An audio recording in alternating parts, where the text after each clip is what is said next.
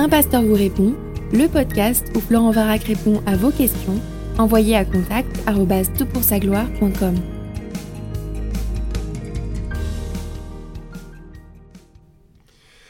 La question est posée. Bonjour, merci à toute l'équipe de Tout pour sa gloire. C'est un réel plaisir de naviguer sur votre site et la diversité des podcasts comble les envies de chaque moment. Voici la question. La chirurgie réfractive, chirurgie pour corriger les troubles de la vision, est-elle mal vue par Dieu? Sans mauvais jeu de mots. Pour y mettre un peu de contexte, je souhaiterais me faire opérer des yeux dû à une forte myopie et astigmatie, dans un objectif premier de, euh, premier de confort, par exemple pour faire du sport sous la pluie sans avoir de gouttes sur les verres, pour aller à la piscine sans problème, etc. Ensuite, dans un objectif secondaire d'esthétisme, même si je pense que les lunettes me vont bien et me donnent un air de sérieux, qui peut être un plus dans le monde du travail. Voire un objectif tertiaire d'investissement sur le long terme si on va chercher plus loin. J'ai déjà entendu des débats sur la chirurgie esthétique par rapport aux chrétiens et j'ignore dans quelle case la chirurgie réfractive est mise. Chirurgie esthétique, chirurgie réparative. Si je pouvais obtenir un avis éclairé sur ce que dit la Bible, cela m'arrangerait bien.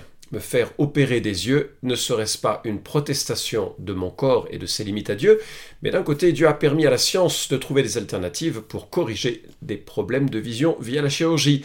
Bref, des milliers de questions se posent à moi, merci pour le temps que vous prendrez pour lire ce message. Écoute, j'ai été touché par ta question, elle, est, joliment formulée, et puis, euh, et puis effectivement elle touche à un certain nombre de points éthiques qui peut être, euh, qu'il est intéressant d'aborder, même si tu te demandes ce que la Bible dit à ce sujet, écoute, euh, quelque part je vais te décevoir, mais la Bible ne parle pas de euh, chirurgie euh, réfractive. C'était pas encore d'actualité au moment de la rédaction de ce livre. Mais voilà, vivre dans un monde déchu, quand je parle de la déchéance du monde, je parle du moment où l'homme et la femme ont pris leur indépendance et ils ont été marqués par un jugement de Dieu, un jugement de Dieu qui touche leur corps, puisqu'il est dit que euh, bah, la mort vient avec le péché, et puis euh, qui touche également le monde, puisqu'il y a une malédiction qui euh, est sur l'ensemble du monde. Donc on a à la fois un principe de vie magnifique dans le monde que l'on observe, puis un principe de mort inéluctable qui, est là et qui, qui est un peu en, tension. Alors, en même temps, bah écoute, c'est bien, tu as raison de le souligner, d'essayer de faire face à ces dysfonctionnements de nos organes, ces dysfonctionnements du corps, comment et où placer les limites, je vais essayer de donner quelques repères pendant ce podcast. Alors, est-il éthique de mitiger les conséquences de la chute et de corriger un dysfonctionnement du corps? Ça paraît évident comme réponse, et surtout en Occident où on est habitué hein, à considérer même la santé comme un droit, et je crois que la manière dont nous gérons cette pandémie qui euh, s'abat sur le monde, et particulièrement le monde occidental, révèle à quel point c'est central et c'est supérieur à toute autre considération. Euh, et c'est pas non plus une question innocente parce que dans le passé, j'ai appris que l'on considérait que certaines souffrances étaient le fruit, étant le fruit de la conséquence de la chute, il fallait pas tenter euh, d'y remédier. Par exemple, tu te souviens peut-être à la lecture de Genèse chapitre 3, alors bien sûr mon cadre, hein, dans euh, le cadre de cette rubrique Un pasteur vous répond, est forcément biblique, alors ça peut, paraître un peu étrange pour ceux qui sont en dehors de ce cadre de, référence, mais peut-être que vous vous souvenez qu'en en Genèse chapitre 3, lorsque l'homme et la femme sont exclus de la présence de Dieu, Dieu dit à la femme qu'il rendrait ses grossesses très pénibles. En conséquence de cela, il paraît que dans un certain nombre de pays, euh, les euh, euh, obstétriciens, obstétriciennes hésitaient ou refusaient même de donner des péridurales parce que soi-disant c'est ainsi que la femme était sauvée par les douleurs de l'enfantement, pour reprendre une formulation probablement mal interprétée de 1 Timothée chapitre 2, que les douleurs de l'enfantement devaient contribuer à son salut et donc il fallait surtout pas euh, que ça fasse pas mal. Alors bien sûr, c'est terrible comme euh, raisonnement, c'est totalement en dehors du cadre biblique, parce que ces mêmes personnes qui étaient euh, ennuyées d'atténuer la, souffrance de la femme n'avaient aucun problème à mettre de l'air conditionné, alors que Dieu dit à l'homme qu'il gagnerait son pain à la sueur de son front, comme s'il fallait absolument suer, si on prenait une lecture parallèle entre la souffrance de la femme et puis la souffrance de l'homme. Non, alors pas du tout, l'écriture n'est pas dans cette logique de karma, on ne paye pas ses péchés par la souffrance, on n'est pas dans cette logique. Alors justement, on voit tout au long du Nouveau Testament à quel point, pas seulement dans le Nouveau Testament d'ailleurs, mais on voit comment l'écriture nous encourage à pallier aux déficiences d'un corps qui euh, dysfonctionne, euh, ou bien à simplement atténuer les souffrances d'un corps qui dysfonctionne. En Proverbe chapitre 31, nous lisons Donnez des boissons fortes à celui qui périt et du vin à celui qui a l'amertume dans l'âme, qu'il boive et oublie sa pauvreté et qu'il ne se souvienne plus de sa peine. Euh, alors c'est un, un proverbe, donc c'est un truisme, c'est évidemment pas un commandement qu'il faut euh, appliquer de façon euh, bête et méchante. On n'applique d'ailleurs aucun principe de l'écriture de façon méchante. Mais il ne s'agit pas de se le saisir, de s'emparer de ceci sans, discernement. Mais il y a quand même l'idée que voilà, quand euh, le moment de la mort arrive, il y a des terreurs qui peuvent surgir, il y a de vraies, véritables souffrances qui sont là. Et l'écriture le reconnaît et dit mais c'est une bonne chose que de donner des éléments anesthésiants de l'époque. Aujourd'hui, fort, heureusement, nous avons des choses même encore plus puissantes qui permettent de faire face à l'anxiété liée à la mort ou de faire face à la douleur liée à la mort de façon plus euh, apaisée. On a aussi le même phénomène avec euh, les maladies d'estomac de Timothée. Euh, le mot qui est utilisé lorsque Paul dit à, Timothée cesse de boire uniquement de l'eau, mais fais d'usage d'un peu de vin à cause de ton estomac et de tes fréquentes indispositions. Le terme indisposition est un petit peu léger au regard du terme original. Asthénia, si mes souvenirs sont bons, en grec, carrément maladie. Et l'apôtre Paul dit à Timothée, écoute, prends quelque chose qui soulage les maux d'estomac et les corrige. Donc euh, voilà, il s'agit euh, de, de, voir qu'il y a des principes dans l'écriture qui nous encouragent à utiliser ce qui, dans la grâce commune de Dieu, c'est-à-dire les cadeaux que Dieu donne à l'ensemble de l'humanité, chrétienne, non chrétienne, tous les êtres humains, il y a des choses qui permettent de soulager un monde déchu. Euh, certaines substances, l'acide acétylsalicylique, c'est de l'aspirine, mais c'est son nom beaucoup plus snob, euh, permet de diminuer les maux de tête, certaines inflammations, etc. C'est un cadeau de Dieu, on a raison de l'utiliser. Quand on regarde la manière dont le Fils de l'homme, marchant sur terre, a corrigé les dysfonctionnements majeurs qu'il rencontrait, euh, on peut réaliser à quel point Dieu avait le souci euh, du euh, bien-être euh, matériel et physique des, gens qu'il rencontrait. Alors bien sûr, ce n'était pas pour anticiper que le monde du christianisme allait être marqué par ces miracles. Non, Jésus prend fait bien attention de souligner que c'est un signe qui annonce quelque chose de plus grand, la guérison. il, dit à un homme qu'il allait guérir, il dit afin que euh, vous sachiez que le Fils de l'homme a sur la terre le pouvoir de pardonner les péchés, je te le dis, lève-toi et marche. Qu'est-ce que nous comprenons en cela? Eh bien que dans l'acte de guérison, il y a le signe plus grand d'un royaume de pardon, d'un royaume de grâce, qui est disponible et accessible. Le Fils de l'homme est venu montrer que l'homme et la femme peuvent être euh, réparés de leurs blessures les plus profondes, qui est la blessure du péché. Et pour attester de cette réalité, pour que ce soit marquant, eh bien les, miracles de guérison euh, étaient là. Mais il nous montre combien Dieu est en souci de la réalité de nos dysfonctionnements et qu'il vient les rétablir. Bien sûr, dans le royaume à venir, lorsque Jésus reviendra et nous prendra avec lui, il n'y aura plus ni larmes, ni douleurs, ni quoi que ce soit, et tes yeux seront réparés. Alors c'est juste pour dire, oui, ça dysfonctionne. Oui, c'est le fruit de la conséquence du péché.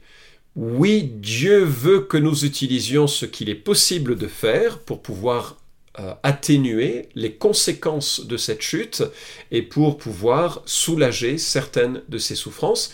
Oui, Jésus est venu révéler une intention bienveillante à l'égard des humains qui passe par le pardon ça c'est central, c'est l'évangile, et qui se manifestera un jour par une pleine guérison au travers de la résurrection. Et en attendant, nous pouvons, nous devons euh, euh, accéder, euh, pouvons accéder à certains éléments réparateurs. Alors, je remarque, et c'est mon l'autre point que je veux, sur lequel je veux réfléchir maintenant, la chirurgie esthétique par rapport à la chirurgie réparative, je suis touché de voir que Jésus n'a pas fait que guérir, mais il a aussi restauré la relation sociale brisée par la maladie le lépreux, à qui Jésus donne l'ordre de se faire examiner par le sacrificateur, ça a pour but d'attester qu'il est guéri ou qu'il est en fait purifié, qu'il peut rejoindre la communauté et cesser de vivre dans euh, la, euh, l'isolement.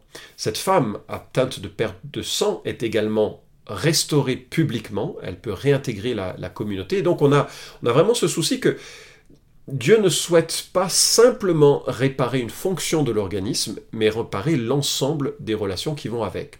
Alors j'ai demandé à mon ami Vincent Réveillé-Borgella, qui est médecin, auteur d'un petit livre sur l'éthique qui est publié aux éditions, euh, aux, éditions Clés, pardon, qui s'intitule d'ailleurs Petit manuel d'éthique. Il m'a euh, donné son avis, il me dit l'opération oculaire pour améliorer sa vision ou le confort est à mon sens assimilable à un, médicament. Dieu nous a donné la science et la médecine, il faut savoir l'utiliser en ne dépassant pas la démarche de réparation du corps déchu. Alors il semble donc aller dans le sens d'un encouragement à euh, cela. Il va donner juste quelques repères pour euh, réfléchir un petit peu plus loin à cette question. J'ai consulté le livre d'éthique intitulé Vivre en chrétien aujourd'hui, qui, est édité par Nisus, Oleknovitch et Schweitzer. Et ce livre dit, je cite, Pour donner un critère de discernement éthique, on peut distinguer entre chirurgie réparatrice et chirurgie esthétique. Faire réparer un nez cassé, une cloison nasale déviée ou un ventre tombé, tombant suite à une grossesse, poser une prothèse mammaire suite à une ablation du sein, tous ces exemples relèvent de la réparation et des soins du corps que Dieu nous a donnés, ils sont donc légitimes. En revanche, vouloir me créer un autre corps, c'est me prendre pour le Créateur et ne pas accepter le mien tel qu'il est comme un don de sa part. Fin de citation. Alors, par rapport à la question que tu poses, il nous reste une dernière considération, et c'est euh, le troisième point que je vais souligner avec euh, toi, c'est est-il éthique de choisir un traitement plus cher? Bien entendu, les lunettes comme celles que je porte, c'est un peu moins cher que euh, la chirurgie dont tu parles. Mais je crois qu'il ne faut pas se laisser arrêter simplement à cela. les options sont différentes selon que l'on a la possibilité de les faire. On peut le dire hélas, mais en même temps c'est une réalité. Nous ne sommes pas strictement égaux.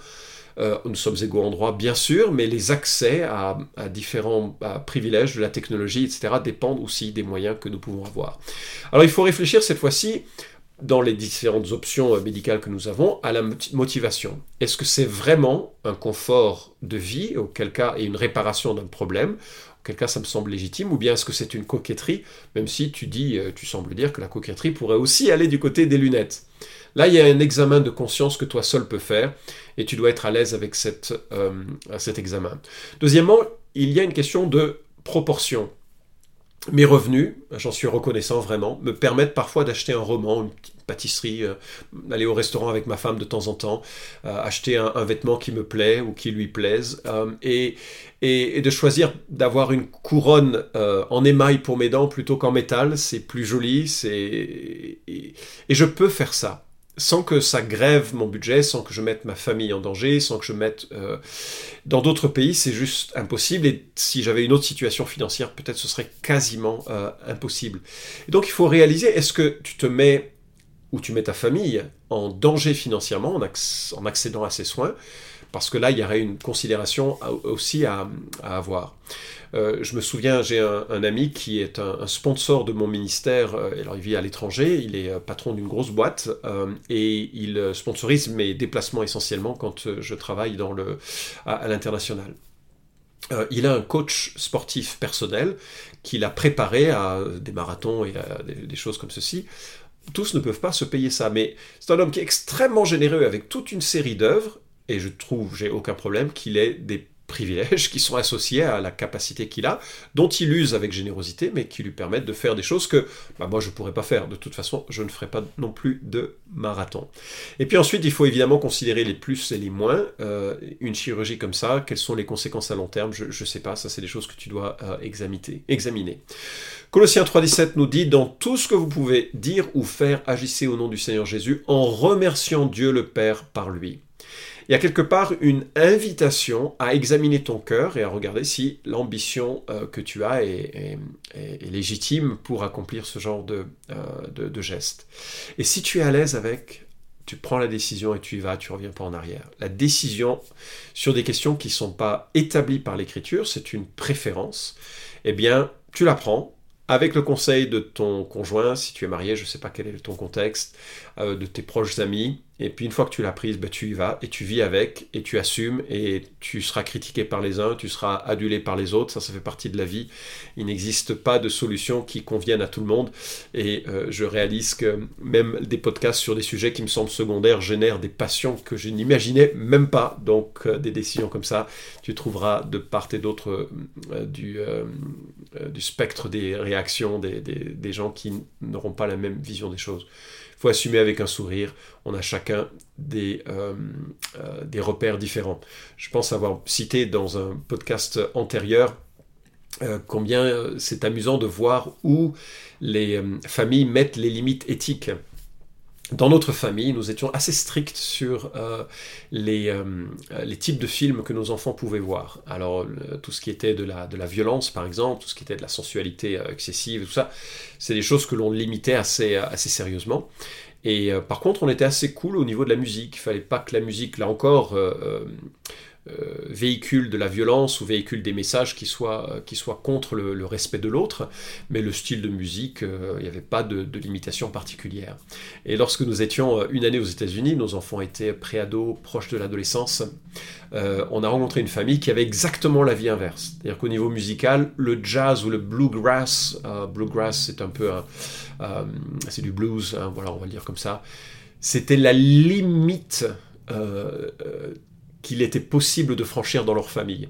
Euh, c'est-à-dire que dès qu'on allait, dès que c'était un petit peu plus rock, c'était le monde, c'était le diable, enfin c'était amusant. Je n'ai pas du tout ce, regard hein, sur, c'est pas la musique qui est porteuse du diable, hein, les, à mon sens c'est le, sens qui est porteur du, euh, euh, des, valeurs du, diable et pas le, pas, le, pas le style musical. Mais bref, dans leur famille c'était comme ça. Mais alors par contre au niveau film, le papa travaillait avec euh, Universal Studios, donc une, entreprise qui notamment produisait un certain nombre de films, et alors il pouvait voir des films que chez nous on était horrifiés, enfin on ne pouvait pas les voir, on ne pouvait pas accepter d'ailleurs qu'on les voit c'était toute une famille chrétienne, une famille très engagée. Tout ça pour dire que, alors c'est amusant parce que les enfants euh, de nos amis venaient chez nous pour écouter la musique qu'ils aimaient écouter, mais que les parents voulaient pas qu'ils écoutent. Et puis, euh, bon, on le savait pas trop à ce moment-là. Hein. Et puis, nos enfants allaient chez eux pour voir les films qu'ils savaient qu'ils pouvaient pas voir chez nous. Et encore une fois, on ne le savait pas à l'époque. Bref, les, barrières, les frontières euh, de l'éthique personnelle, ce genre de questions, sont donc différentes d'une personne à l'autre prends la décision dans la conscience et l'éclairage que peut-être ce podcast, ces réflexions, ces lectures euh, te, donnent. Et puis après, vis avec. Il y aura toujours des gens pour te, euh, t'encourager et te reprocher à ce sujet. Et puis pour euh, ceux et celles qui peut-être écoutent avec surprise ou stupéfaction ces remarques, j'aimerais juste te dire qu'il y a une chirurgie vraiment importante qu'il faut absolument réaliser. Euh, et qui nous est donné de façon très antique par le prophète Ézéchiel au chapitre 36, verset 26, qui dit Je vous donnerai un cœur nouveau, et je mettrai en vous un esprit nouveau. J'enlèverai de votre être votre cœur dur comme la pierre, et je vous donnerai un cœur de chair. Parce que toutes les améliorations que nous pourrions euh, subir, ou bien apprécier, euh, que ce soit par la chirurgie ou on ne sait pas quelles sont les technologies qui vont rendre l'homme euh, soi-disant plus fonctionnel ou plus capable dans, les années qui viennent. Je ne sais pas ce qu'il en sera. Mais il y a une chirurgie qu'il ne faut pas louper, c'est celle que Dieu veut réaliser dans notre cœur. Parce que la Bible regarde notre cœur et notre existence et il constate que l'on est égocentré, que l'on est centré sur soi, que l'on n'a aucun amour pour Dieu, aucun amour pour notre prochain, du moins pas dans les proportions qu'il conviendrait, pas dans la, dans la manière que cela devrait être. Et parfois, ça nous conduit à, des actes, des, de paroles, des pensées euh, qui sont vraiment à l'encontre de la sainteté de Dieu. Et ça nous souille devant Dieu, ça nous éloigne de Dieu. Nous sommes par nature des, des enfants de colère. Et je suppose que si on a la moindre sensibilité morale, on réalise qu'on est loin du compte devant un Dieu saint, aimant et parfait. Mais Dieu nous regarde avec compassion et il nous propose une nouvelle alliance, une nouvelle alliance qui transforme notre cœur. C'est pas simplement une, c'est pas du tout même une religion, c'est une relation avec lui qui passe par le don de la repentance, le don de la foi qui nous conduit à genoux et qui dit ah j'ai besoin que mon cœur change. Aie pitié de moi, je crois. Et je crois en quoi? Ben, Je crois que Jésus est mort à la croix pour payer pour mes péchés et pour me donner justement cette chirurgie transformatrice de l'intérieur. Je ne peux pas par moi-même changer mon corps. Je ne peux pas par moi-même, enfin au-delà de, certains de ces éléments, je vais mourir. Je ne peux pas par moi-même changer mon cœur, mais je crois que Dieu, dans son amour, peut le faire. Et ça, c'est lorsque on vient à Jésus, lorsque l'on expérimente cette conversion, c'est-à-dire ce demi-tour euh, de, vivre et qui nous place dans une relation avec Dieu. J'espère que c'est ton expérience. Apparemment, dans la formulation, ça reflète une, euh, une, orientation très, très claire vis-à-vis de Jésus. Et puis j'espère que ce podcast t'éclaire sur euh, les éléments à prendre en compte pour ta décision. Ta décision. Maintenant, j'aimerais vraiment voir une photo avec tes lunettes. Allez, à bientôt. Vous pouvez suivre cette chronique hebdomadaire Un pasteur vous répond sur SoundCloud, iTunes et Stitcher Retrouvez les questions déjà traitées sur toutpoursagloire.com. Si vous aimez ce podcast, merci de le partager sur les réseaux sociaux et de laisser une note sur iTunes. À la semaine prochaine!